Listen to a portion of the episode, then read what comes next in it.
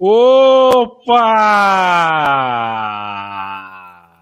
Entrou um cruzado brutal! Este é o podcast da Trivela, ao vivo para todo o Brasil e também para a Ucrânia, mas tem que estar acordado para ouvir. Quem está dormindo não consegue ouvir, também não vai entender as palavras. Hoje é 19 de agosto de 2021, sou Leandro Minha, saudade de Bruno Bonsante, Matias Pinto, Felipe Lobo, Leandro Stein, para falar de futebol pela próxima hora com você, que topa. Aperta o play, bota a agulha no sítiozinho e começa a nos escutar desde o começo até o finalzinho. É uma hora, uma hora e pouco, porque a gente não tem uh, que entregar o programa para o Ratinho, a gente não tem programa do Eliaquim Araújo, telejornal para começar depois, não tem a Silvia com a faixa nobre de esporte esperando, a gente não tem que entregar o programa em ponto. Então a gente passa um pouquinho, mas eu tento fazer, a gente tenta fazer um programa de uma hora, uma hora e pouco, porque não adianta fazer um programa de quatro, a não ser que você seja o xadrez verbal. É, aí outra coisa. Mas não adianta você fazer um programa de três, quatro, cinco horas que as pessoas não têm tempo de ouvir e depois você quer que as pessoas ouçam os cortes, né? É, aí é um contrassenso. Se é para fazer os cortes, faz um programa mais curto de uma vez, com o que importa, né? É, trata as coisas do jeito que tem, no tempo que dá, porque é aquela coisa. Ah, é, esse tema, esse tema ele precisa mesmo de, de tantos minutos, é muito complexo. É, se for assim, gente, o dia que o Pelé morrer é 24 horas de podcast, né? Então, a vontade que dá é de ouvir esses meninos mais e mais e mais tempo. Mas eu já estou comendo aqui mais de dois minutos do programa, né?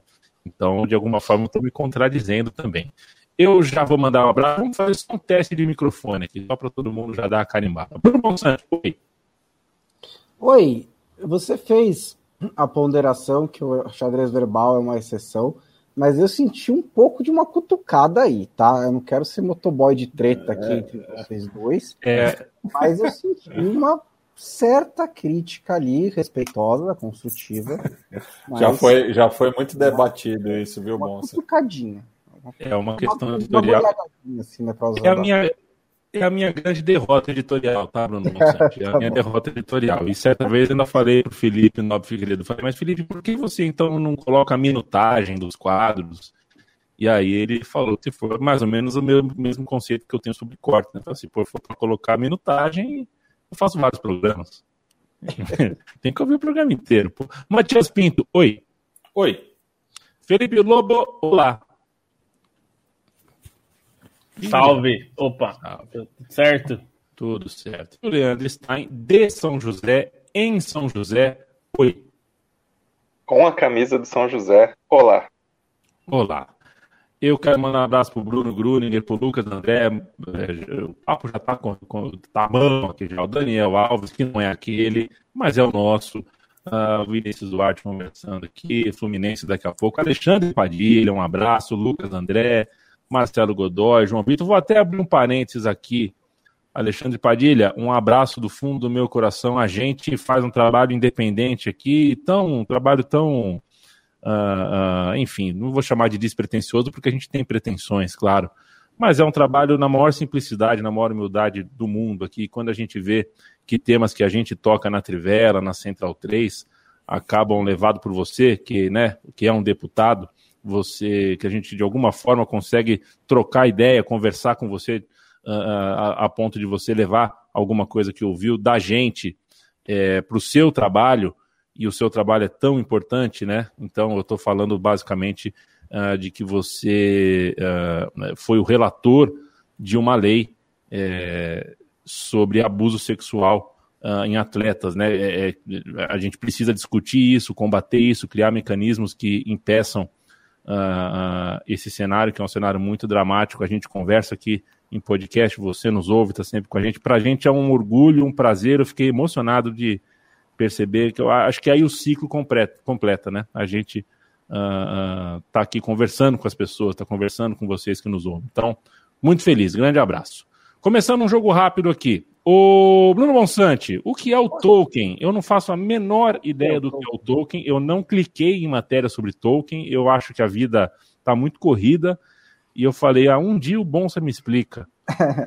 cliquei em nada. Então, o que está acontecendo? Que Katsu é Tolkien no mundo do futebol, Bonsa?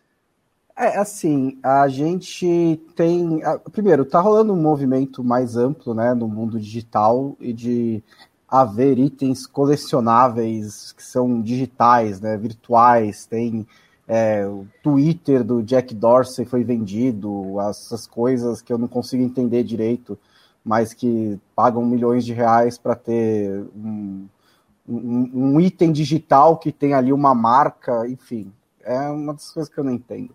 Mas esse token é um pouco isso, mas é também meio que uma ação do clube, uma ficha né, que permite ao torcedor é, participar de certas decisões do clube e também é, negociar esse token numa espécie de mercado que existe dentro do aplicativo da Sócios.com. É, essa Sócios.com é a empresa que está por trás desse token e ela já fez parceria aqui no Brasil com o Corinthians e com o Atlético Mineiro, e em outros países fez com muitos outros clubes, com o Juventus, com o Paris Saint-Germain, é, na Inglaterra com o Arsenal, com o Aston Villa, com o Leeds, com o Everton. É, tem uma, é, ela está crescendo, está com quase 50 clubes é, parceiros é, ela vende, pra, ela basicamente vende um engajamento maior entre torcida e clubes. Porque o que acontece é que você compra esse token, você entra lá no aplicativo, primeiro você entra no aplicativo, depois você compra o token, e aí os clubes se comprometem a fazer enquetes nesse aplicativo para e, e, e, que podem ser vinculantes ou não, né? Vinculantes é quando você tem a obrigação de seguir, não vinculantes é quando você não tem, seria só mais ou menos uma é, aferição da opinião da torcida e os torcedores votam é, usando esses tokens. Se você tem 10 tokens, seu voto vale 10, se você tem 50 tokens, seu voto vale 50 e por aí por diante. Quais problemas em relação a isso? É, o primeiro que eu identifiquei lá, pesquisando para a matéria, é que a comunicação não é tão clara assim em relação a quais decisões você vai tomar. Porque no mundo, por exemplo, pós-Superliga Europeia, em que a gente estava discutindo muito participação de torcedores nos clubes, isso parece ser algo interessante. Mas as decisões que são tomadas por meio dessas enquetes são coisas cosméticas, são é, relações, são produtos de mídias digitais, são é, ações de ativação de patrocínio, são é, a frase do ônibus, o quem vai usar a conta do Instagram essa semana. São essas coisas que, sim, tem a sua importância no mundo digital que a gente vive, alguns torcedores adoram, mas não tem nada a ver com a administração do clube. E eu nem acho, nem tenho certeza se deveria ter por esse caminho, né? Um outro problema é a questão do mercado, porque é, embora os clubes não incentivem que essas, esses tokens sejam negociados, sejam usados como é, ações no, no mercado, esse mercado está lá disponível no aplicativo. E aí você mistura muitos torcedores comuns, gente que não tem nada a ver com o mercado de finanças, com é, é, investidores profissionais. Então, por exemplo, o que aconteceu quando o Paris Saint-Germain anunciou o Messi? É, a lógica diria, bom, o Paris Saint-Germain anunciou o Messi agora, o Messi vai ser jogador do Paris Saint-Germain, o preço dos tokens do Paris Saint-Germain vai subir. Então eu vou comprar uns tokens do Paris Saint-Germain e ganhar um dinheirinho com isso, certo? Não, porque é, existe uma estratégia no, no, mercado financeiro de comprar o rumor e vender a notícia. O que significa, antes do PSG anunciar o Messi, os investidores mais espertos já tinham comprado vários tokens. E aí, quando ele anuncia o Messi, eles vendem os tokens, que é quando o preço está no auge. E aí você tem um excesso de oferta e o preço dos tokens despenca.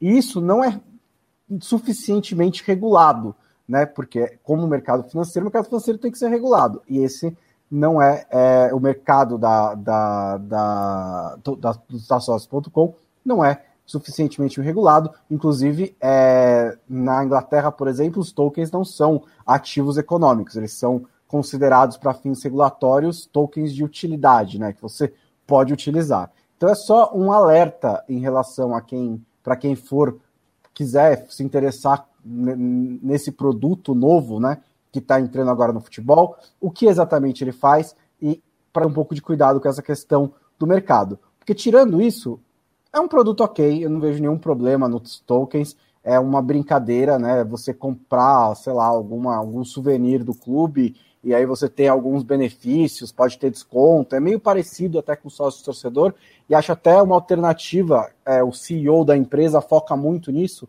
que é uma alternativa a torcedores que moram em outros, é, não na cidade dos clubes para os quais eles torcem. Porque você tem os programas de sócio torcedor, mas eles são muito focados em ir ao estádio e ter prioridade de comprar ingressos. Isso acaba afastando muitos torcedores que moram em outras cidades. Isso, por ser totalmente digital, acaba sendo uma maneira de você ser incluído, de você ter ali um pouco de, de, né, de influência no seu clube. É, mas não é nada além disso, não tem nada a ver com. não vai influenciar decisões administrativas, não vai influenciar é, decisões importantes de um clube, é só uma questão mais cosmética. Perfeito. Ô, Bruno Bonsante, você tem. Não, eu acho que eu falei um pouquinho demais, mas tudo bem. Tá? Faz, mas não tem problema. A gente, por enquanto, tá tudo certo. Temos 12 minutos de programa só. Você tem milhas? Eu tenho, então, eu tenho milhas no meu cartão de crédito, eu tenho um programa uhum. de milhas, e aí uhum. o que eu não faço é passar as milhas do cartão de crédito para o programa de milhas, aí elas expiram. Então eu sempre tenho é. as mesmas milhas. E aí eu sempre falo, eu preciso fazer isso, e eu nunca faço. Tá bom. É, pois é, estou precisando de milhas. É, eu não entendo. É, eu imagino, você está morando agora. Estou morando longe, eu tenho uma dificuldade de entender isso aí, rapaz. Quando eu vejo, já perdi as milhas, já expirou as milhas, e a milha não pode resgatar.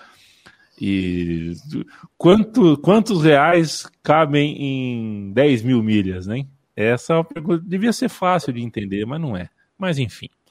O Leandro Stein é o seguinte: jogo rápido continua. Hoje a gente vai falar bastante de Libertadores, palmeirenses, atleticanos, São Paulinos, flamenguistas, os tricolores do Rio. O Fluminense vai jogar daqui a pouco. A gente sempre lembra uh, que a gente, enfim, não, né, por horário a gente não tem muito como falar, mas Vamos passar o olho rapidinho pela semana de campeonato europeu, né, Stein? Porque teve Champions, teve Liga Europa e até Conferência Liga. O que é que só você viu? Que destaque você dá pra gente? Bom, semana decisiva, né? Os jogos de ida da última fase preliminar e muitos duelos importantes. Acho que a Champions teve aquele jogo que chamou a atenção de muita gente, Benfica e PSV, porque a final foi a final europeia em 1988, quando o PSV foi campeão nos pênaltis. E o Benfica ganhou por 2 a 1 no Estádio da Luz, mas foi um, um jogo em que o Benfica passou aperto, em que o Benfica foi eficiente no primeiro tempo, tomou pressão no segundo, mas conseguiu é, segurar o resultado. E ainda tem esse cenário um pouco aberto, né? Vale lembrar que o eliminado ainda acaba repescado para a fase de grupos da Liga Europa, mas ter um jogo desse peso numa Champions League é, é muito valioso principalmente para o Benfica, né? Se a gente pensar que o time já não conseguiu se classificar para a fase de grupos na temporada passada e que até pelos gastos depende um pouco dessa classificação, né? Considerando o, o valor das premiações na Champions. É, Champions ainda teve uma vitória de peso do Shakhtar Donetsk contra o Mônaco no Principado, um gol do Pedrinho, é, e outro jogo também, se a gente for considerar o peso das equipes, muito interessante. E esses jogos da rota da Liga e na rota dos campeões, alguns times que deram passos importantes já para se classificar, todos os mandantes ganharam os jogos de ida, e aí Malmo e o Xerife Tiraspol construíram as maiores vitórias. O Xerife Tiraspol acho que é a grande história por enquanto dessas preliminares, que é o time da Moldávia que já tinha eliminado o Estrela Vermelha, agora ganhou por 3 a 0 do Dinamo de Zagreb, evitou o Estrela Vermelha e o é, contra o Dinamo de Zagreb, o clássico iugoslavo, e embora já tenha é, participado de fase de grupos da antiga Copa da UEFA, da Liga Europa, é, é uma novidade na Champions, né? Um time que é, domina o campeonato moldavo, embora seja de uma região separatista mais ligada à Rússia no país. E também vitórias um pouco mais emocionantes de Young Boys contra Ferencváros, seu Ferencváros, e a mim do Red Bull Salzburg contra o Brondby. Jogo bem difícil. Na Liga Europa, é, são menos jogos agora, né, nessa reformulação, a fase de, a preliminar da Liga Europa mudou completamente, porque absorve muito o time da Champions League, esses eliminados, esses seis eliminados, e também já garante muitos times nas fases de grupos, times das grandes ligas. Acho que a atenção um pouquinho especial aí vai para os escoceses. O Celtic ganhou do AZ num dos jogos mais difíceis aí dessa preliminar. E o, e o Rangers sofreu para ganhar do Alashkert é, da Armênia por 1 a 0 o jogo que foi hoje. É, o Rangers teve expulsão, é, marcou o gol com um a menos na vitória por 1 a 0 jogava dentro de Ibrox. Então o Rangers já tinha caído nas preliminares da Champions e vai ter que pelo menos garantir o empate na Armênia, né? Vale lembrar que agora é, as competições europeias não tem mais a questão do gol fora, então o Rangers precisa corresponder, mas não vem bem nessas preliminares. E o Alashkert, lembrando que os eliminados nessa fase da Liga Europa são repescados para a fase de grupos da Conference, o Alashkert já garantiu a Armênia pela primeira vez na fase de grupos de uma competição europeia, embora a Armênia, na história, nos tempos soviéticos, tivesse sua importância, né? O Ararat Yerevan chegou a conquistar campeonato soviético no início dos anos 70, chegou a disputar Champions, é, só que, enfim, depois da, da, do fim da União Soviética, não foi um time que se manteve. Então, teremos a Armênia aí fazendo essa inauguração de história de um jeito ou de outro, mesmo se perder. Resta saber se na Liga Europa ou na Conference. E na Conference, só para bater rapidinho, acho que o resultado mais surpreendente foi o Tottenham, que perdeu para o Passos de Ferreira, mas o Tottenham escalou um time cheio de reservas, com garotos, até botou a estreia do Christian Romero, mas perdeu para o Passos de Ferreira em Portugal, e os outros times das grandes ligas acabaram cumprindo a missão, é, com destaque para Roma, que pegou uma pedreira fora de casa, pegou o Trabzonspor na Turquia, conseguiu vencer fora de casa, e o Union Berlim pegou o Kups da Finlândia e goleou por 4 a 0 então já encaminhou essa vaguinha. Union Berlim que até vai jogar a volta no Estádio Olímpico de Berlim para conseguir levar mais torcida nessa ocasião tão especial no clube de volta às competições europeias depois de duas décadas. Perfeito. O, o Bruno Gruninger pergunta de onde vem essa história que atormenta e a mim do Ferencváros. Era uma vez eu falei que quem gosta de, de apostar aposta no Ferencváros quando joga em casa, que o Ferencváros nunca não perde em casa pelo campeonato húngaro, quase nunca. E aí o resto vocês criaram. Eu não. Aí, aí é com vocês, aí é problema de vocês, bando de maluco ouvindo o podcast da Trivela, começou a achar que eu torço pro Ferencváros. Felipe Lobo, eu não torço pro Ferencváros, mas eu gosto. É, já assistiu o Bruno Aleixo? Já, claro. Perfeito. Tem um vídeo do Bruno Aleixo que ele fala os times preferidos dele no Brasil, né? Ele fala: no Brasil, meu time preferido é o, é o Flamengo, é o Cruzeiro de Belo Horizonte, o Atlético. Ele fala todos os times da primeira divisão da época. Ele fica 2008. Aqui, 2008, né? E aí tem, o, tem o Ipatinga. Tem o Ipatinga. Aí ele fala: só não gosto do Palmeiras, que é dos italianos. Nunca entendi qual era o fundo dessa piada. Deve ter alguma explicação maior lá em Portugal, né? Porque é um personagem português. Mas eu te diria que no, na Itália eu gosto da Fiorentina, gosto do Parma, gosto do Bari, gosto do Pescara, gosto da Inter de Milão, gosto do Torino, gosto do Napoli, gosto do Palermo, é, gosto de muita gente na, na, no futebol italiano. E vai começar o campeonato italiano. Não quero que você fale de todos, é claro, mas eu quero que você dê o seu pan. Você que até reforça a térmica de café na semana que começa o cálcio, porque você fica mais emocionado. Ah, é legal, né? O campeonato italiano voltando. E eu acho que tem motivos mesmo para achar que vai ser um campeonato italiano legal, porque, bom, é a, é a Juventus tentando retomar né, o, o, domínio que teve durante nove anos na, na Série A. É, a Inter conseguiu quebrar essa sequência de títulos com um time que era muito bom, muito ajustado mas que desmontou, né? Desmontou porque saiu o técnico, desmontou porque saiu seu principal jogador. O Lukaku saiu um jogador que era importante, que era o Hakimi, mas até acho que foi bem é, substituído, digamos, né, no mercado. Enfim, a Inter levou o Dumfries, que se destacou pela, pela Holanda na, na Eurocopa, levou o Dzeko, né, para substituir o Lukaku. O Dzeko é bom jogador, mas o Lukaku é um nível muito acima, né? Acho que e, e aí o desafio vai ser justamente esse. E eu acho que tem um, um Milan muito bom. É, na temporada passada, o Milan era um dos times mais jovens, em média de idade, no elenco. O time do Milan, é, então, era, era um time muito jovem, e aí teve problemas, principalmente quando o Ibrahimovic machucou e não tinha é, um jogador que conseguia é, liderar o time no ataque, principalmente, né? Porque na defesa até tem alguns jogadores mais experientes, é, mais líderes, mas faltava um pouco uma referência no ataque e a qualidade caiu muito sem o Ibra também.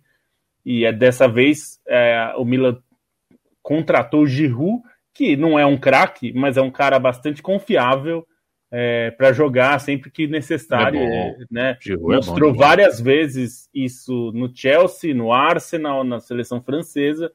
É, ele não é o jogador que vai fazer jogadas brilhantes, mas ele é o jogador que vai fazer gols importantes quando necessário. Ele faz isso com frequência. Então, é, acho que aí, pelo menos esses três times, a gente tem é, boas chances de ver uma briga pelo título entre os três, né? Que são as três maiores torcidas da, da Itália. E eu tenho uma expectativa, mais curiosidade de ver como vai ser o Mourinho na volta à Itália, né? O Bonsa até brincou quando ele voltou que ele, ele, o, o Mourinho foi queimando os, os, últimos lugares que ele passou, né? E a Itália talvez seja o último, né? Tirando Portugal, que é, é a terra dele, mas os lugares onde ele fez sucesso, né? O, o próprio Chelsea, é, a Inglaterra como um todo, né? Porque ele gastou bastante o crédito lá e agora volta para a Itália, onde ele ainda é, tem bastante moral. Foi chegar na Roma, que é um time bastante importante, é, mas é um time, acho que em relação a esses outros três, um pouco mais fraco. E aí a Itália sempre tem, tem tido boas histórias, né? Com a Atalanta, que a gente precisa ver se vai manter o ritmo, que tem muito. É, ainda está se discutindo, por exemplo, o do Van Zapata sair da Atalanta para ir para a Inter. É, não se sabe quando, como vai ser essa Atalanta. Acho que vai brigar um, em cima, mas é, não pelo título. Aí ah, tem o Napoli, porque a gente não sabe também como vai ser o Napoli com o Luciano Spalletti, que é um técnico bastante experiente. Bom né? técnico. É, técnico experiente, acho que. E aí tem que ver se vai manter o Insigne, porque o Insigne tá para sair da, da, do Napoli, não quer renovar o contrato. É, pois não, é. Ele, não, não, não. Ele não, só não. tem. Ele tem contrato só até junho do ano que vem. É o, e aí é, tá é, se discutindo. lá, não vai. Na Itália está se discutindo muito qual vai ser o destino do, do Insim. Até se fala da própria Inter, porque pegaria ali um preço promocional, digamos, é, que está em último ano de contrato. E tem e a gente tem o Sassuolo, que é um time interessante, perdeu o técnico, né? O técnico foi para o Shakhtar, o Deserbe. É, a gente vai ver se vai manter o nível de atuação, né? É, perdeu um jogador importante que é o Locatelli, que foi para a Juventus, que é para mim é o melhor reforço da Juventus, era um setor crucial no time da Juventus, que tem agora ó, de volta do Massimiliano Alegre, que é um técnico muito bom. É, e o Berardi na, no Sassuolo, está se especulando que ele também vai sair da, do Sassuolo, e aí pode ser para o Milan, pode ser para o Napoli, não se sabe ainda. Então, é, eu acho que vai ser um campeonato interessante. Tem sido o campeonato de mais gols, da maior média de gols na Europa, entre as grandes ligas. Acho que vai valer a pena acompanhar. Show de bola! O, o Rodrigo Trindade pergunta: Zeco ou Joe? É, Zeco. O, é, o Zeco é melhor, mas o. Tem um Jô, né? O Jô de 2017. 17. Esse Jô é o Jô. Dos outros, dos, dos outros anos, Zeco. Tem o Dzeko é... do Wolfsburg também, né? Também, exatamente. Nossa, aquela dizer que grafite tá louco, hein? Que duplaça. É, depois de Evair e Canilho. Que, que me aterroriza até hoje. É, teve esse também. O Tércio fala se, pergunta se eu fiz a barba. Eu fiz, né? Eu fiz a barba. Ah, ou eu fiz a barba ou eu contratei alguém para fazer a barba para mim, né? Ou é um filtro. Você viu o filtro do jogador de carecas? Ou, ou, ou aquelas respostas grosseiras, né? Minha bochecha que cresceu. É. É. Tirei para lavar, né? É. Cara grosso, né, meu? Cara estúpido. É, o Paulo Pereira pergunta se seria uma ousadia ele achar que o Milan vai ser campeão. Não, tudo pode acontecer. Não, pode, pode acontecer, pode, sim. Tudo, pode acontecer. Giroud, Hernani... é apostar que o Venezia vai ser campeão. O é. Venezia, a única coisa que o Venezia vai ganhar é de camisa mais bonita, talvez. Sim. Talvez, eu, eu não acho bonito. Aliás, eu acho difícil uma combinação de, de, de uma camisa bonita com a combinação preto, laranja e verde. Acho muito difícil, mas gosto. Aliás, o Napoli é com, a, com a Armani agora, né? Quer dizer, é, eles, o desenho é Armani, a fabricação lá o pro, é. O problema é, do Napoli a gente acostuma é... falar fabricação própria, mas não é bem fabricação própria, né? Na verdade, você contrata uma fábrica para é. fazer. Pra ah, mas é. o, o, o, o, problema Imagina do Napoli presidente é lá fazendo Misturando. É, é, D, né? Do, do it yourself. Mas o problema é. do, do Napoli sempre é aquele let gigantesco, é. né? Que, é, que outdoor, né? É. É, podia é, ser numa cor, né? Podia ser igual fazem é. aqui, às vezes, em vez do fundo vermelho, ser só o LED, ah, só as, é. a, a, grafia, né? Sem o fundo. É, agora fazer camisa com Armani, daqui a pouco vão estar tá fazendo chuteira com a Rafarilo. Mas você sabe que a Armani é a patrocinadora do Comitê Olímpico Italiano, né? É, a Itália foi para a Olimpíada de Tóquio com a EA7, né? Que é a marca esportiva da Armani, que vai fazer, que estampa o uniforme do Napoli. Ô Matias, uh, eu te dou três minutos para falar de Sul-Americana. A gente está perto da semifinal também na competição número 2 da Comebol. E teve o Penharol com torcida, teve alguns destaques bem interessantes. Isso, né? O, tivemos aí a classificação do Red Bull Bragantino, né? Que tinha feito um jogo maluco semana passada contra o Rosário Central no Gigante de Arrojito, né? É, o, foi 4 a 3 o final, garantindo a vitória só no finalzinho. Nessa semana um jogo mais tranquilo, né? 1 a 0 é, ali em Bragança e a classificação à semifinal é, no, que somada né, à eliminação do River Plate na Libertadores, que a gente vai comentar um pouco depois, é, é uma situação que remonta a 1993, quando os argentinos não conseguiram nenhum semifinalista nas duas principais competições continentais do calendário. E o Penharol, que já tinha vencido o Sporting Cristal em Lima, né, por um placar bastante confortável, 3 a 1 e também fez um, um jogo protocolar no campeão del siglo, com a volta do público, né? Cerca de 5 mil torcedores puderam acessar o, o estádio ali próximo né, do, do, aeroporto de Carrasco, quase na saída de Montevidéu. É, e, enfim, é, é, um Penharol muito interessante, né? Que está fazendo uma boa é, sul-americana, fez uma excelente fase de grupos, né? Batendo o Corinthians por duas vezes, depois eliminou o arquirrival nacional na fase anterior e agora passa com autoridade também pelo Sporting Cristal. É, no momento estão jogando é, Atlético Paranaense e LDU. Está é, 4 a 2 para o Furacão, resultado que classifica a equipe paranaense, já que o jogo de ida em Quito foi 1 a 0 para os equatorianos. Só que o, o a, a Liga começou ganhando o jogo, o Atlético virou, a Liga empatou novamente, o Atlético fez mais dois gols. Então também um jogo aí com bastante troca de placar. E daqui a pouco teremos o Santos enfrentando o Libertar em Assunção. É, ganhou a partida de ida por 2 a 1 então é, joga pelo empate, né? Ou uma vitória, ou uma, uma, derrota por um gol de diferença, desde que marque mais de dois, né? É, então, situação não muito tranquila para o Santos, mas que fez um bom jogo contra o, a equipe paraguaia na semana passada e podemos ter aí né, três brasileiros na, nas semifinais, é, algo bastante inusual, né? É, enfim. É, falaremos disso e também da semifinal da Libertadores, que está com boa pinta aí, né? Você que está nos ouvindo gravado provavelmente já sabe se são três ou quatro brasileiros na semifinal, mas de toda forma é muita gente, sejam três, seja três, seja quatro.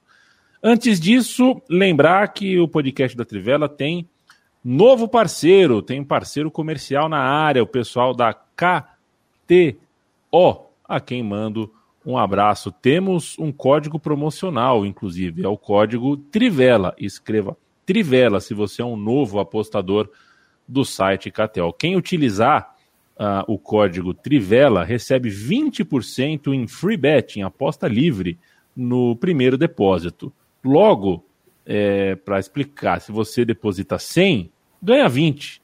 Se deposita 200, ganha 40. E por aí vai. Ou seja, é muito, muito bom. E tem outra vantagem na KTO, que é o suporte em português das 8 da manhã até a meia-noite. Teve alguma dúvida? Teve algum problema? Aconteceu alguma coisa que você não está entendendo bem?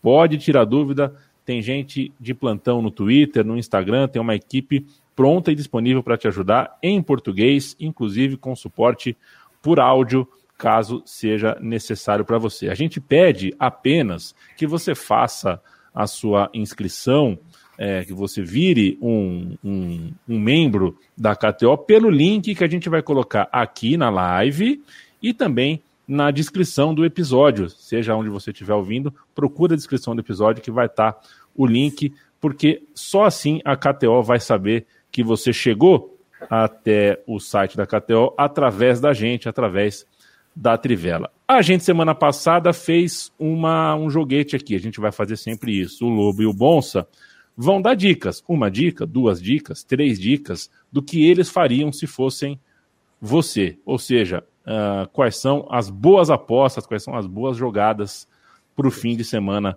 da bola. Começa com você, Lobo. É, bom, vamos lá. É, eu vou lembrar o que, que eu falei semana passada hum. e a gente vai checar, né? Como foi o desempenho, é, se eu ganhei ou se eu perdi dinheiro, né? No caso nas apostas. Eu ganhei. É, é o Bonsa para variar, né? É, bom, vou começar nas que eu perdi, né? O, coloquei 3,5, é, acima de 3 gols e meio em Mönchengladbach e Bayern, não rolou. Não rolou. É, não chegaram a isso, ficaram no empate ali. É, coloquei o gol de Luiz Soares a qualquer momento, só que ele começou no banco. E aí entrou, mas não marcou. Então, também não, não rolou. Se tivesse sido o Joaquim Correa, que fez os dois gols, o Atlético ganhou 2 a 1 um do Celta fora de casa, dois gols do, do, do Angel Correa, Joaquim Correa do, da Lazio. Angel Correa. E ah, essa, essa eu levei com sobras. É, Barcelona vence a Real Sociedade. É, também essa, essa entrou, então nessa rolou, mas eu acertei só uma das três uma só.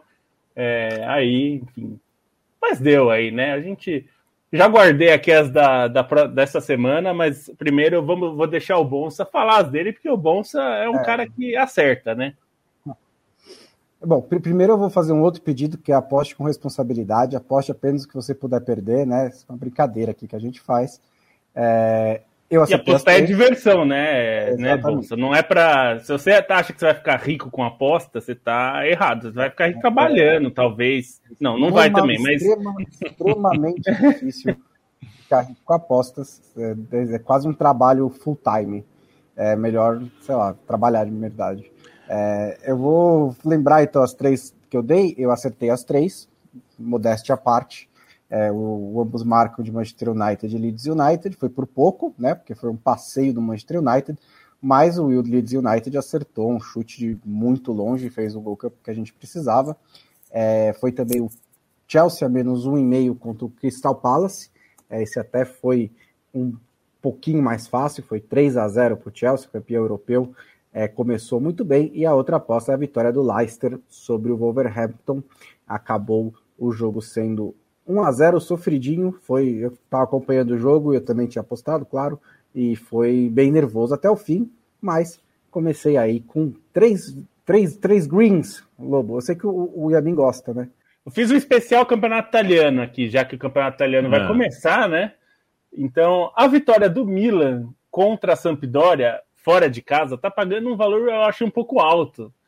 É, 1,96 para a vitória do Milan contra a Sampdoria, que não está nos seus melhores dias né, atualmente. Então, eu aposto aqui na vitória do Milan contra a Sampdoria, 1,96. É uma vitória simples. É, um outro aqui que. Vou tentar de novo essa, hein? De um jogador marcar qualquer momento do jogo. Esse jogador é Tiro Immobile, que a Lazio vai enfrentar é, aqui o Empoli, aí vai. É, dá para apostar que o Immobile vai meter um golzinho, ele que é um artilheiro é, costumeiro na, na Série A, o golzinho dele tá pagando dois. Então é uma cotação boa para um gol do, do Immobile. E aí, para não dizerem né, que é, falei aqui da Inter, então a Inter é a campeã, vai jogar contra o Genoa, então no mínimo tem que fazer tem que ganhar do Genoa, né? Que brigou contra rebaixamentos na temporada passada, então é, 1,37, a cotação não é muito alta, até porque, enfim, é justamente porque a Inter é bastante favorita, mas só para não dizerem que eu não aposto que a Inter vai ganhar, eu aposto a Inter vai ganhar 1,37. É, então, essa, esses são meus três palpites dessa semana, especial Perfeito. Campeonato Italiano. Bonsa. Bom, também tenho duas do Campeonato Italiano, são duas diferentes até. É, uma é a do Napoli, que vai enfrentar o Venezia, que é um time que está subindo agora. O Napoli, como vocês falaram, contratou um treinador experiente, contratou o Luciano Spalletti, muita experiência de Série A, é, não perdeu nenhum dos seus principais jogadores, é, joga em casa, é extremamente favorito para esse jogo. Então acho que é, o Napoli menos um e meio de handicap, que significa ganhar por pelo menos dois gols de diferença, a 1,66 é uma boa aposta. A outra é a Juventus, que eu acho que com o Alegre vai enfrentar o Udinese, que perdeu o Rodrigo de Paul, que era seu principal jogador, não reinvestiu, e eu achei muito alto 1,45 para a vitória da Juventus, mesmo fora de casa.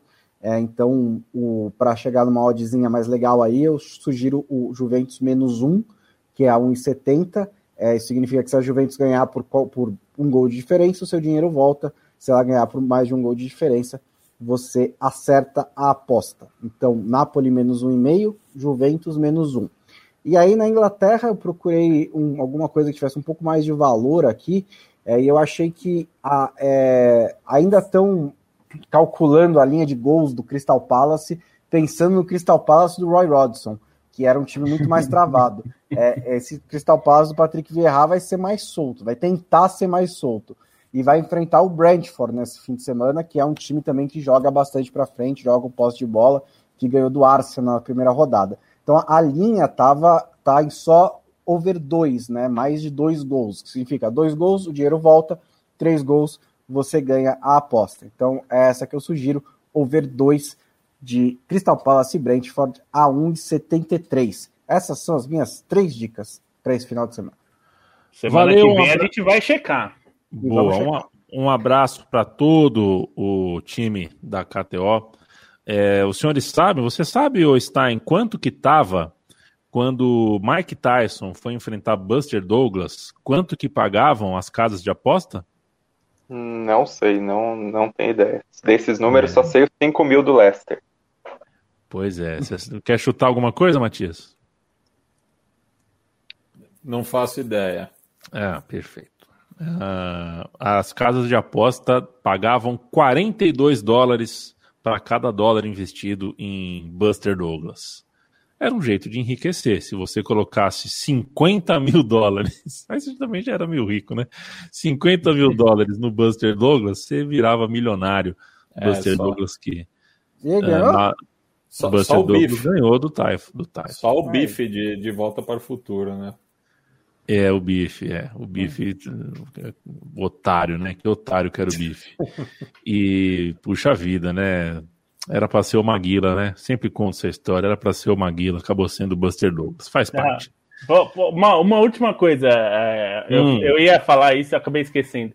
Tem uma coisa na KTO que eu achei bem divertido e eu não tinha visto em nenhuma casa de aposta. Então acho que vale. Se você é um cara nostálgico em relação a, a loteria esportiva, você acha que você vai gostar. Que tem uma modalidade chamada malandrinha na KTO que nada mais é do que uma modalidade parecida com o, a loteria esportiva, que você põe um real, é, custa um real, para você fazer a aposta de 13 jogos. E aí é aquele negócio, coluna 1, coluna do meio ou coluna 2. E aí, se você acertar os 13, esse seu um real vira 100 mil reais. Então, é divertido, é uma forma ali de você brincar. São 13 jogos, é obviamente é muito difícil Aleatório. acertar, né? Jogos Não, são, são jogos já estabelecidos lá. Então, por exemplo, esse o de agora tá Grêmio, Bahia, Juventude de Fortaleza, Bor, é, Bordeaux e Angers, enfim, tem um monte lá, de vários campeonatos diferentes. Certo. Então é legal, o... é, é baratinho e é divertido. Então eu recomendo. A gente tem 40 minutos de podcast, portanto temos 20, 23 24 para falar de Libertadores e é muita coisa. Então é momento dinamismo puro aqui. Vou querer ouvir vocês uh, ricocheteando pelos próximos 20 minutos, e não é tão difícil porque o assunto é bom. A gente tem um Palmeiras elétrico, muito tenaz, muito forte em cada dividida.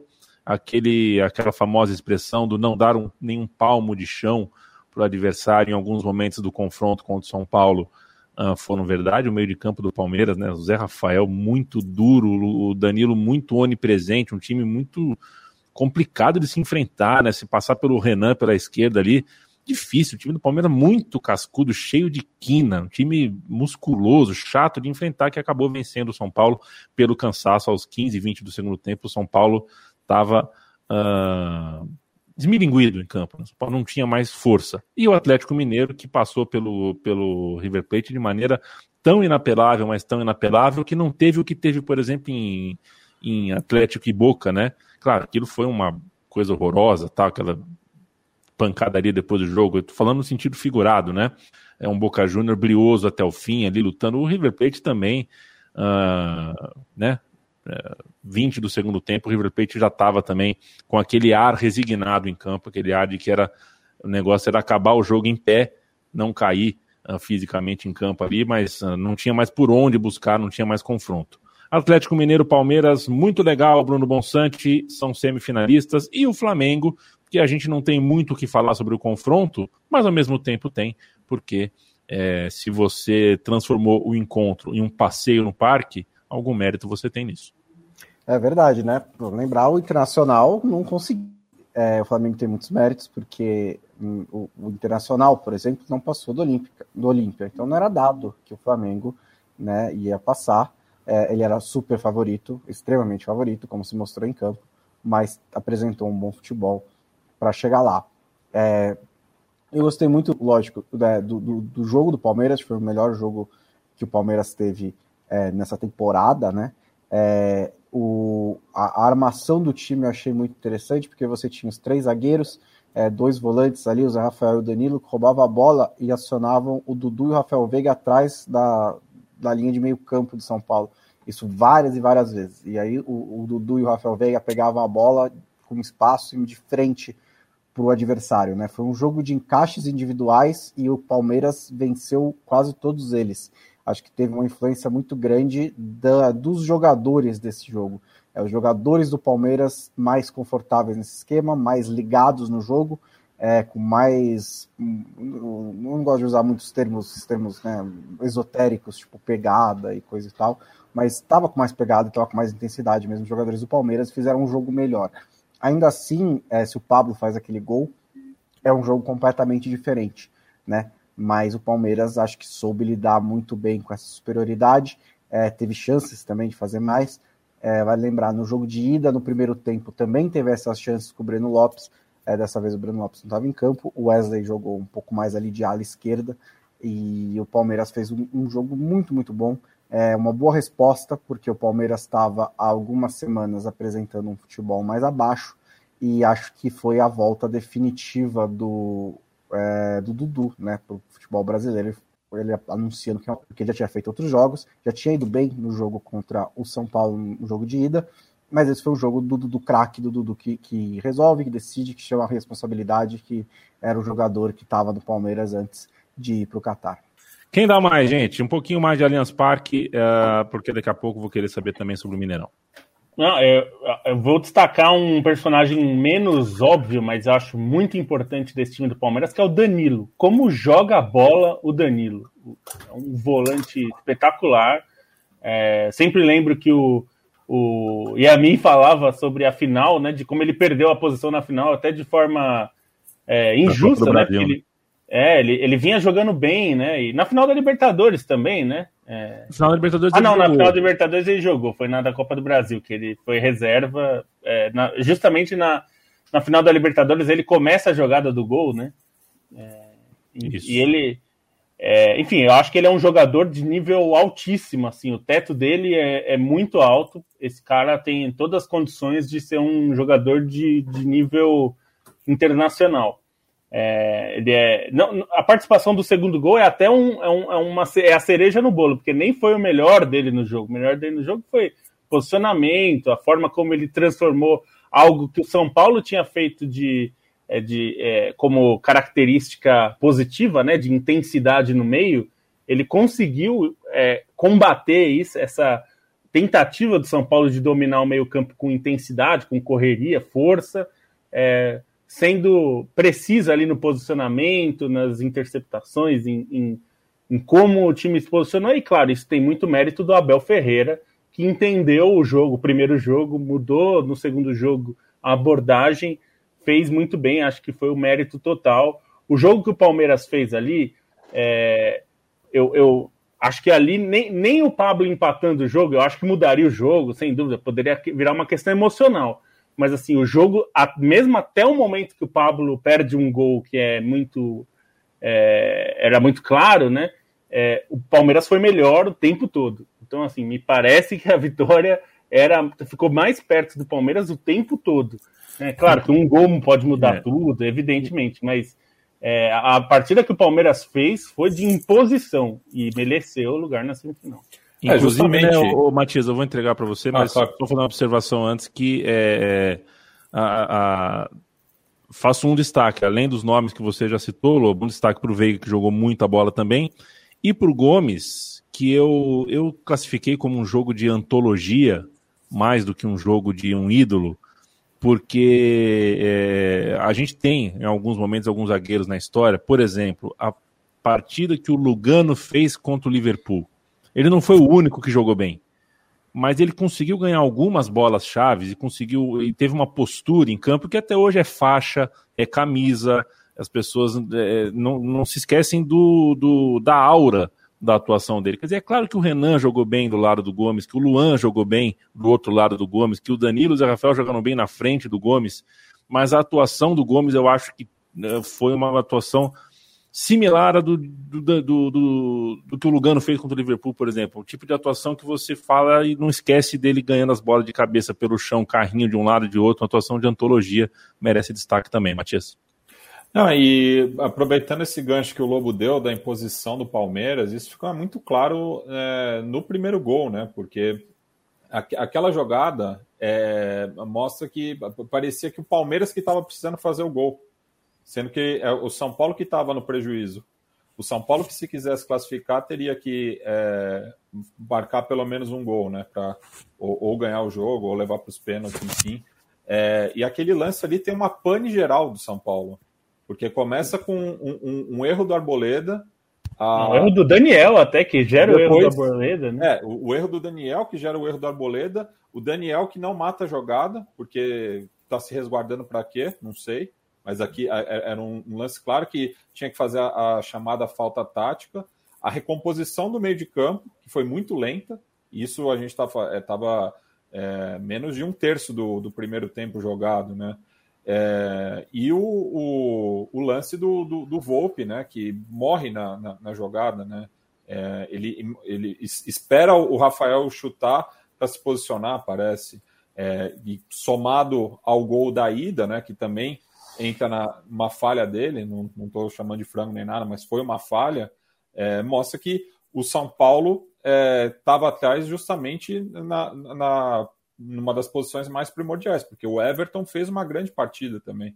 É, interviu muito bem, não só no confronto, né? Não falo nem na partida. O Everton fez um grande confronto. O, ele, ele fez tudo que podia é, no gol que o Palmeiras sofreu e foi muito seguro é, no resto, no, na, na, no, nos outros lances, né? E, enfim, o, o lance do Pablo mostra né, que o, o São Paulo já estava sem cabeça nenhuma, né? Porque ele mal olha para o gol, é, olha para baixo e chuta a bola do jeito que veio.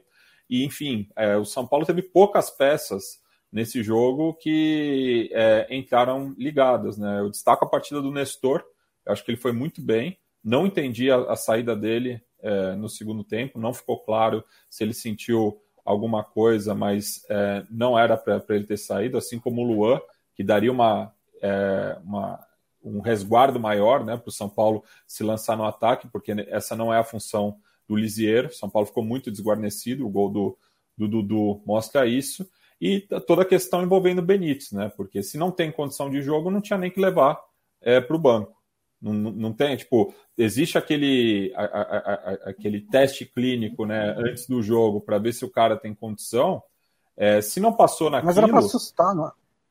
Ah, mas, é, enfim, Bonsa, porque daí joga, joga o peso para pro, os outros, assim, né? Porque é, ficou toda aquela pressão e eu recomendo é, a, a, coletiva do Crespo, que eu acho que ele, daí, nesse aspecto, ele foi bastante transparente e também acho que ele deva continuar no São Paulo, é, e eu acho que isso é quase um consenso, né? São algumas vozes dissonantes que pedem a cabeça dele, porque é, ele teve, foi um dos, menor, um dos menos culpados na, na situação toda. Eu acho que é, Scalo fez algumas opções ruins, as substituições também, mas pensando no, no, no processo né, do São Paulo a, até chegar a essas quartas de final, acho que foi até mais longe do que esse elenco podia, e é, eu acho que não é demérito nenhum perder para o Palmeiras, que é o atual campeão e tem um elenco melhor. Então, é, é, resumindo, eu acho que é isso. O Atlético Paranaense escreveu um épico enquanto a gente gravava esse podcast, fez os 4 a 2 que eram necessários, né? nem o 3 a 2 servia, o Atlético Paranaense enfrenta o Penharol. É um registro que Vai você ser uma que nos semifinal ouve, grande, hein? Grande. Você que nos ouve de forma campanha, gravada já, já sabem disso, mas e, e na ao campanha vivo, do título teve esse confronto também, né? Do, do, do título do, do Furacão em 2018 passou pelo Penharol numa das fases eliminatórias. Meu xará Leandro Stein, é um pouquinho assim, acho que já está posto. Sempre as pessoas pedem que a gente uh, fale, mas é, é, não é, é, aquela coisa, né, Stein? A gente não precisa falar uh, todos os dias a mesma coisa para que a gente seja contundente sobre esta coisa. Já está posto que a gente acha um absurdo a maneira como o Mineirão foi ocupado ontem, com as pessoas com a, com a máscara no queixo tal. Eu não, preciso, eu não preciso falar a mesma coisa agora, a mesma coisa sobre Brasília com o Flamengo, a mesma coisa sobre o próximo jogo, sobre o jogo da semana que vem, porque senão a gente vira um, um disco riscado aqui, e aí o torcedor, às vezes, não, você fala, quando foi o jogo do meu time, você falou, agora quando o jogo é do meu rival, você não fala.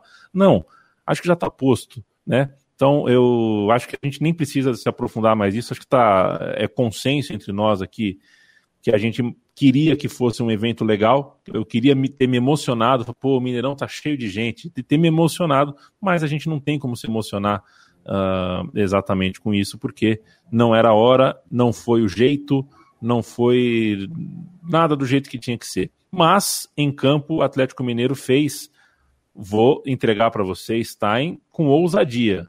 Provavelmente um dos maiores jogos da história do Clube Atlético Mineiro. Sem dúvidas, e até complemento com o que eu escrevi no abre do texto, é, comparando um pouco com as quartas de final de 2013, que, enfim, foi as únicas duas vezes nesse formato de Libertadores que o Atlético Mineiro passou a semifinal. Aquele jogo está na história por São Vitor do Horto e, e, pela maneira como o Atlético Mineiro dobrou o impossível e pela marca que foi aquela campanha do Atlético Mineiro, mesmo na Copa do Brasil de 2014, né, do Atlético Mineiro dobrando o impossível. É, acho que em representatividade, essa vitória contra o, o River Plate talvez não, não esteja na mesma prateleira, porque aquele resultado contra o Tijuana foi uma transformação, né? Foi, assim, negar todos os traumas do clube para se engrandecer rumo ao título continental. A gente ainda não sabe o que vai acontecer nessa campanha, mas independentemente do que aconteça com o Atlético Mineiro, acho que essa vitória ela fica para a história realmente como um dos grandes jogos do clube, um dos grandes jogos do clube na Libertadores, pela maneira como foi, pela imponência, pela maneira como o Atlético Mineiro conseguiu pulverizar um River Plate que tem todos os méritos por ser considerado um, um, um time tão forte nas Américas desde que o, o Gadiardo assumiu, enfim, é, nas últimas sete Libertadores com o Gadiardo à frente do time, chegou à semifinal cinco vezes, não tinha conseguido apenas em 2016, quando teve aquela eliminação para o Independente Del Valle, em que a bola não entrou, e dessa vez não. O Atlético Mineiro passou de maneira incontestável, é, passou jogando muito bem, sendo cirúrgico. Acho que a postura do Atlético Mineiro, principalmente no início do jogo mostrou que o time não se acomodaria com a vitória por 1 a 0 em Nunes. foi para cima, criou chances, ou o Armani fez boas defesas, ou o Vargas teve uma oportunidade. É, e quando o River Plate crescia, é que o Atlético Mineiro foi e conseguiu é, construir esse resultado e construiu da maneira mais brilhante possível. Né? Acho que é, além da, da, imposição que houve no jogo, e a gente dá até para discutir alguns momentos de perigo em que o Everson foi realmente uma figura importante para a vitória do Atlético Mineiro, é a maneira como os gols saem é um negócio que fica na memória da torcida, né? Um gol, é, uma acrobacia perfeita como a do Zarate, um contra-ataque como o do Hulk, com aquela definição, com aquela calma. Então, um jogo muito grande do Atlético Mineiro, um, acho que uma sensação é, realmente de grandeza que acho que até é diferente do que acontecia em 2013, né? Em 2013 era um Atlético Mineiro que sentia que o título não ia escapar porque tudo conspirava a seu favor. É, dessa vez o Atlético Mineiro faz tudo dava muito certo com imposição, com força, com qualidade em vários setores do time, né? Ô, a partida do Hulk, oi. É, só um parênteses, não perde o raciocínio. Eu li uma coisa bem interessante de um twitteiro hoje, né? Que o time de 2013, a torcida falava, eu acredito, era o lema. E hoje a torcida do Atlético fala, eu não acredito no que eu tô vendo, de tão bom que é o time. É exatamente isso. Assim, acho que a partida do Hulk ontem foi impecável. É, teve o golaço, mas a maneira como ele, assim, parecia que estava brincando em alguns momentos, tamanha facilidade que ele tinha nas jogadas explorou muito bem aquele lado direito mais aberto é, do ataque do Galo, lado esquerdo da defesa do River Plate. É, acho que foi um jogo grande, um jogo para mostrar como a fase do Hulk é mesmo espetacular. Zarate chegou a perder um gol, mas é um cara que acho que tem muito a contribuir desde que chegou. Já tinha, era da, quando eu pelo menos via no Racing, era aquele cara que eu pegava e prendia o olho. Acho que no Atlético Mineiro ele também tem isso. É, o próprio Savarino, que é um cara que acho que também merece mais consideração nesse time. É, o Natan na zaga, acho que é um cara que merece destaque, tá porque se encaixou muito bem, acho que cresceu muito. E o Everson, né, que é um goleiro é, sob desconfianças, saiu do Santos em baixa, porque realmente não, não tinha o, o moral por lá, e até o Santos é, encontrou dois goleiros jovens que fizeram o Everson, explicaram muito bem a saída do Everson, mas no Atlético Mineiro, nessa Libertadores, ele tem sido decisivo, né? No, dentro do confronto do River Plate mesmo, é, o resultado em Nunes foi sustentado pelas defesas do goleiro, e essa imposição no Mineirão, ele, ela também corresponde à maneira como o, o Everson conseguiu intervir nos momentos, nos momentos em que o River Plate tentava uma resposta. E acho que, é. assim, até a postura, acho que, do River Plate no segundo tempo é muito emblemática, né? Porque o time, eu acho que não deixou de lutar, mas claramente não tinha fé que ia conseguir uma reviravolta ali, claramente tinha consciência da superioridade do Atlético Mineiro na qualidade. Então, acho que nesse peso de resultado, o Atlético Mineiro chega muito grande, acho que chega muito grande para pegar um Palmeiras que também teve uma situação parecida, né? Acho que a temperatura dos dois times é muito legal para a semifinal e a própria maneira como muitos jogadores sentiram esse jogo, né? Sentiram o gosto pelo jogo. A gente viu isso em vários caras do Palmeiras e a gente viu isso em vários caras do Atlético Mineiro querendo o jogo, um jogo grande como foi, como eles fizeram contra o River Plate. E, e, só um detalhe que se o Atlético com o Mineirão vazio só foi vazado uma vez é, jogando em casa, é, o, o, jogo de ontem, com, com a torcida, né, fazendo o, o, fazer valer o, fator casa, foi fundamental também, né, porque criou ali um, um clima de, de estabilização para o River Plate, é, que sentiram o jogo como esse plantel poucas vezes sentiu, né. O, o River estava nas cordas, né, e, e criou bastante, porque é, sai perdendo o jogo, mas vai buscar a reação mas realmente é, o Atlético Paranaense está num, num, numa rotação impressionante, assim. É, Mineiro. É, e, e, e, é, o, perdão, o Atlético Mineiro está nessa rotação impressionante, tendo como o, o, o, grande símbolo disso o Hulk, né? O, lance que o Stein citou do Zarate perdendo o gol é um contra-ataque que ele puxa ali pela esquerda que ninguém consegue parar ele. É, e ele deixa a bola na medida para o argentino fazer o gol. Atlético 3, River Plate 0. Chegou um momento que eu pensei, bom, se fizer mais um, aí vai ficar feio mesmo, porque vai ficar parecendo que o River Plate é o Rosário Central.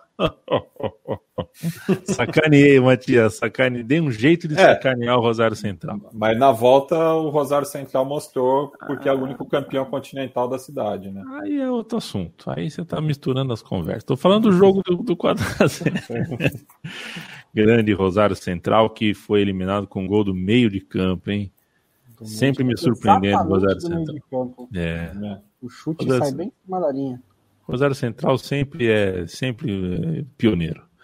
Bom, gente, estamos na reta final aqui. Quero mandar um abraço para o Jay. O Roosevelt Alexandre está aqui com a gente. Eu mando um abraço. É verdade, sem o Nacho, que, como joga bola o Nacho, né? É. Com, aquele, com aquele joelhinho saltado, aquelas perninhas de, de cegonha que você olha e você fala, ah, não deve saber de bola, mas o cara ele gira, ele protege, é impressionante o que joga. É, Paulo Pereira, um abraço. Heitor Gomes falando, é, é, é o que eu digo, Heitor, é, o adulto brasileiro com a pandemia é pior que criança. Pior que criança. Você, você mostra o exemplo, você desenha, você explica com jeitinho, você explica com grosseria, você grita, você ah, fala é baixo, você xinga. Não adianta. Não Vamos falar a verdade, né? Não existe protocolo para futebol, né? Vamos parar com, essa, com essa bobagem. Isso daí, assim, você quer liberar, libera e assume as suas porra, entendeu? Porque não vai dar para fazer protocolo, isso aí é bobagem. Acho que a gente tem que deixar claro que dá para falar de diferente, é, nesse caso, é assim, não se iluda de que você vai abrir o estádio com protocolos de segurança, quaisquer que seja, é. e que eles vão ser seguidos. Se for é. para abrir, abre quando puder ser aberto. Não sei se não é agora, isso eu tenho certeza, não sei se é em novembro, não sei se é em dezembro, não sei se é ano que vem, mas abre quando ele puder ser aberto, porque abrir esperando que o torcedor vai ficar com a máscara na boca e que ele não vai se aglomerar, isso não vai acontecer. É simplesmente não vai acontecer. Ô, Bonsa, e, e, e, e só para comparar, o campeão del siglo, estádio do Penharol, uhum. que tem capacidade para é, 40 mil pessoas aproximadamente, né? Tava com 5 mil só liberado. Isso porque o Uruguai já tem boa parte da sua população total vacinada e não registra a morte faz algum tempo, né? Em decorrência da Covid. É, e mesmo assim tinha um espaçamento muito grande. Abriu com muita gente, né?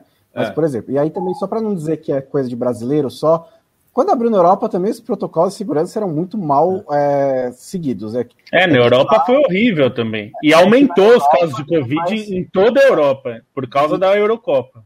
E a Europa, assim, é, é mais sentado, né? Você tem. É, é os, os estados são mais uma cultura de, de, de assentos, os torcedores ficarem sentados. Então é teoricamente mais fácil de você manter o distanciamento, porque tá todo mundo sentado. Que no futebol a gente ainda torce um pouco mais de pé. É, mas ainda assim, era gente sem máscara, era gente sem, sem distanciamento. Quando comemorava, comemorava. Eu lembro um jogo do Arsenal que tinha teve anúncio dizendo não comemore o gol, por favor, para você não. E aí, assim, aí simplesmente não existe, não, existe né? não existe. estádio assim. É, e só para falar assim, para aproveitar, passando para o jogo de Brasília, só para não, Rapidíssimo. não, não deixar de, de falar, é, acho importante assim dizer, às vezes é, é, a, a, diferença que tá o time do Rogério Ceni para o time do, do, do, Renato não é pequena. É, eu, a, eu entendo que as, as mudanças não foram drásticas, mas o, a, a, o que o Renato tira do time é absurdamente melhor do que o, o Rogério tirava. É, ainda que ele tenha, ele mudou poucos mecanismos do time, mas mecanismos fundamentais. E o, o Flamengo do Sene, é, eu, eu, eu teria dúvidas se aguenta o Palmeiras ou o Atlético, por exemplo, projetando uma final. O Flamengo do do Renato, do Renato Portaluppi, Renato Gaúcho, no Rio, é, eu acho que é jogo grande com qualquer um e nenhum dos dois é favorito. É, nenhum dos dois é favorito contra o Flamengo. Todo, é um jogo igual. Contra o, o Flamengo do Rogério, eu acho que qualquer um dos dois, é, Palmeiras ou Atlético, seria favorito. Então, é, acho que vale valorizar o trabalho do Renato, porque realmente ele melhorou o time consideravelmente. Assim, não foi pouca coisa, não. A gente está terminando o podcast da Trivela. A gente ainda tem uma tentativa de pistolada do Lobo. Então segura aí, segura aí que daqui a pouco eu vou tentar pistolar o Lobo. Antes disso, Zé Pereira chega para comentar. É o momento Baião de Dois. Zé Pereira faz parte do time do podcast Baião de Dois, Futebol e Cultura do Nordeste, toda terça-feira com um programa novo na Conselho da Central 3. Procure, siga no seu tocador de podcast. O Zé Pereira chega para comentar duas trocas importantes, relevantes de comando no futebol do Nordeste. O Náutico, pô, é eu não consigo entender, sinceramente. O Náutico trocou de técnico e o Bahia também. Fala galera da Trivela. Mudanças de comandos no futebol nordestino chamaram a atenção. Primeiro foi Hélio dos Anjos que pediu demissão no Náutico após a quinta derrota consecutiva que tirou o Timba do G4 da Série B. Para seu lugar foi anunciado Marcelo Chamusca, treinador que tem um, um vasto currículo com bons trabalhos mas nos cinco últimos, por exemplo, a gente pode é, discutir sobre qual é a principal característica ou o que mais chama atenção, que é a regularidade. Já que ele foi muito mal no Vitória, teve uma demissão contestável no CRB, fez a base do time que acendeu a Série A com Cuiabá, sucedeu Rogério Senna no Fortaleza, não foi nada bem e também não deixou muitas saudades no Botafogo. É a chance de do, do treinador baiano conseguir colocar de volta o Timbu na briga pelo G4. Já o Bahia apostou por um nome estrangeiro, trata-se do argentino Diego da Bove que também teve alguns bons trabalhos na Argentina, apesar do último do São Lourenço não ser um tanto contestado. É um treinador que tem um, um jogo um pouco mais reativo. Gosta de usar a formação do 4-3-3 ou um 4-2-3-1, que são formações é, comuns no Bahia.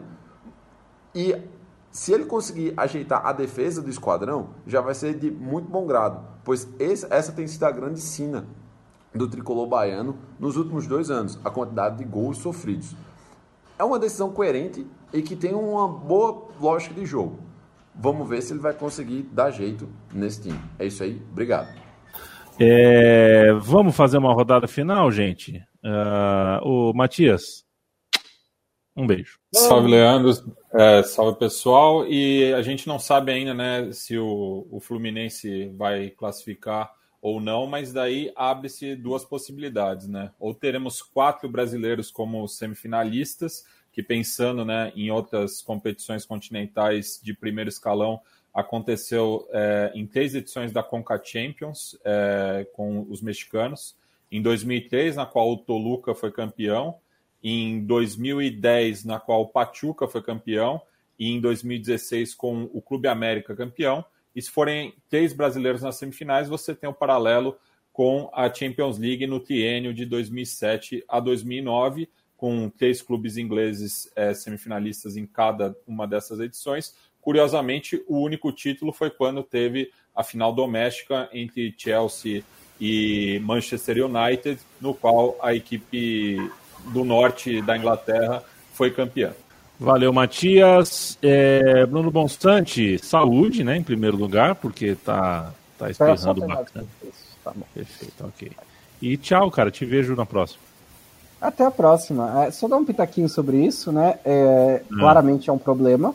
A gente sempre soube que era um problema, é, mas tem alguns problemas que a gente sabe que eles existem, e, mas a gente às vezes precisa de um episódio escancarado que esfrega o problema na nossa cara para que é só um sintoma do problema, para ver se alguma coisa muda. É, acho que provavelmente a Comembol vai sofrer uma certa pressão se rolar uma semifinal só com brasileiros, mas eu também não tenho é, expectativa que ela realmente haja para coibir um excesso de brasileiros nas fases finais da Libertadores, até porque não faz muito tempo que a ação dela foi justamente no sentido contrário de ampliar a participação brasileira e argentina. É, e ela não vai. E acho que o único jeito de coibir isso seria voltar atrás e dar menos vagas para os brasileiros, que eu não vejo a Comembol fazendo. Então, estamos aí, né? Até a próxima. É, e só uma coisa que eu esqueci, perdão.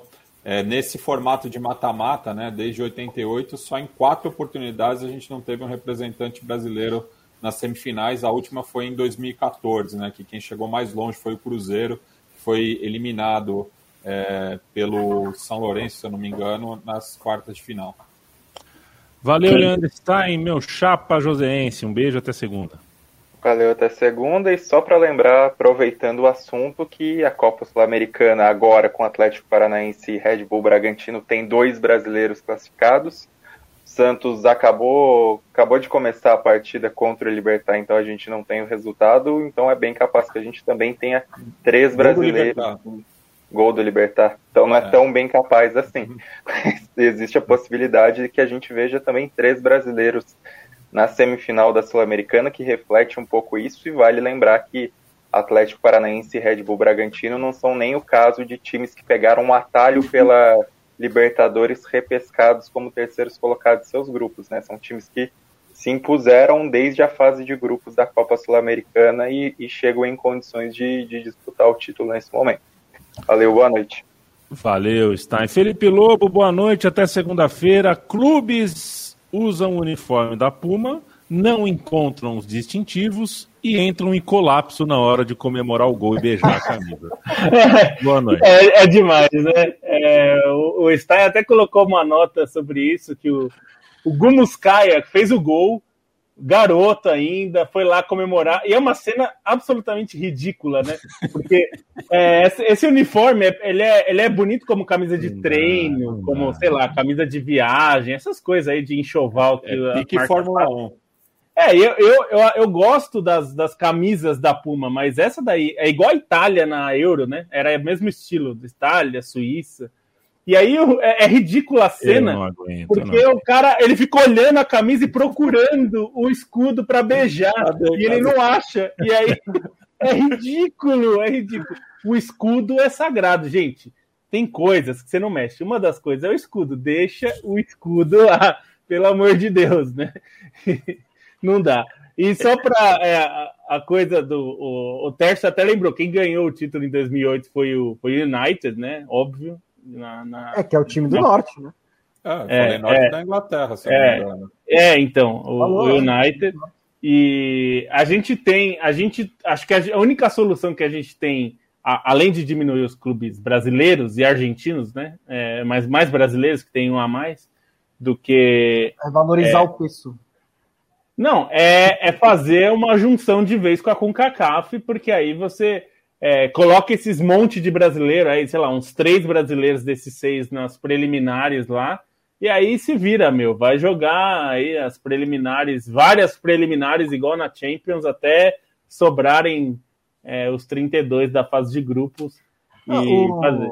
O ministro da é, Economia é falou que, que ia ser legal uma moeda única na, na América do Sul, porque você acha que isso vai ajudar? Bom, mas é, é, já, já, é um pouco isso, né? A Argentina já usa dólar, né? Então a é, nossa moeda eu, vale nada. Então, é, eu tô falando que é. eu tô me preparando, eu tô me, já me preparei, já acho que qualquer dia a gente vai lidar com um futebol que é uma, um time todo de branco, outro todo de preto e põe o nome nas costas e pronto. É, que seja, sabe? Tem coisa. Se é, se é, se é pra Puma fazer um uniforme assim, joga um todo de branco, um todo de preto, põe o nome do time no, no, no peito, não precisa nem de distintivo de nada. Vão e põe pra jogar. Faz colete sem colete, né? É, faz com camisa sem camisa, porque, enfim, não é muito diferente. Pode, embora pareça, né? Não, tem um limite. Quando que é o limite? Quando que é o limite? Qual que é o próximo passo? Olha a camisa do Barcelona. Qual que é a próxima? Barcelona é realmente é uma obra de arte da feiura e horror. Nossa, é um horror. Não, é um horror. É horrível. Tá vendo? Aí tem a, gente que acha. A da Juventus parece uniforme dos Correios. É, é bem feia.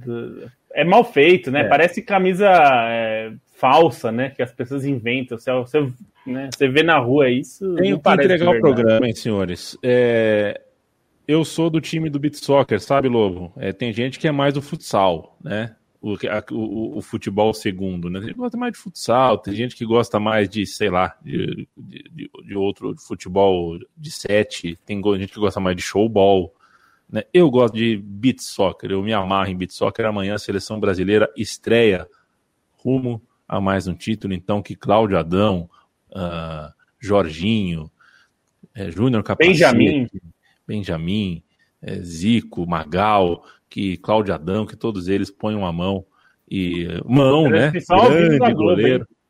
Pois é, ao vivaço na Globo, que o Brasil se dê bem, porque afinal de contas, se a gente não ganhar na praia, a gente vai ganhar onde, Xará? Ó, oh, mas na praia tá difícil também, hein? É, tá difícil ah, não pode pegar a Letônia, né? É, vai pegar a Letônia. Suíça. Senhoras e senhores, é sempre um prazer. Eu vou contar uma coisa para vocês que vai dar a medida do quanto, do quanto gosto de vocês, do quanto vocês são importantes para mim. O que, que eu falei antes de começar o programa? Que não ia estourar, né? Não, não, também, também, mas eu falei que eu tava com muita dor de cabeça, né? É verdade. Passou. Passou, Ah, porque é um prazer. assim que é bom. Assim que é bom. Muito mais barato que a Nossos momentos são sempre muito bons aqui. Espero que seja para vocês que estão nos ouvindo também. Vocês ficam agora com a porrada que vale a porrada do Super Fight.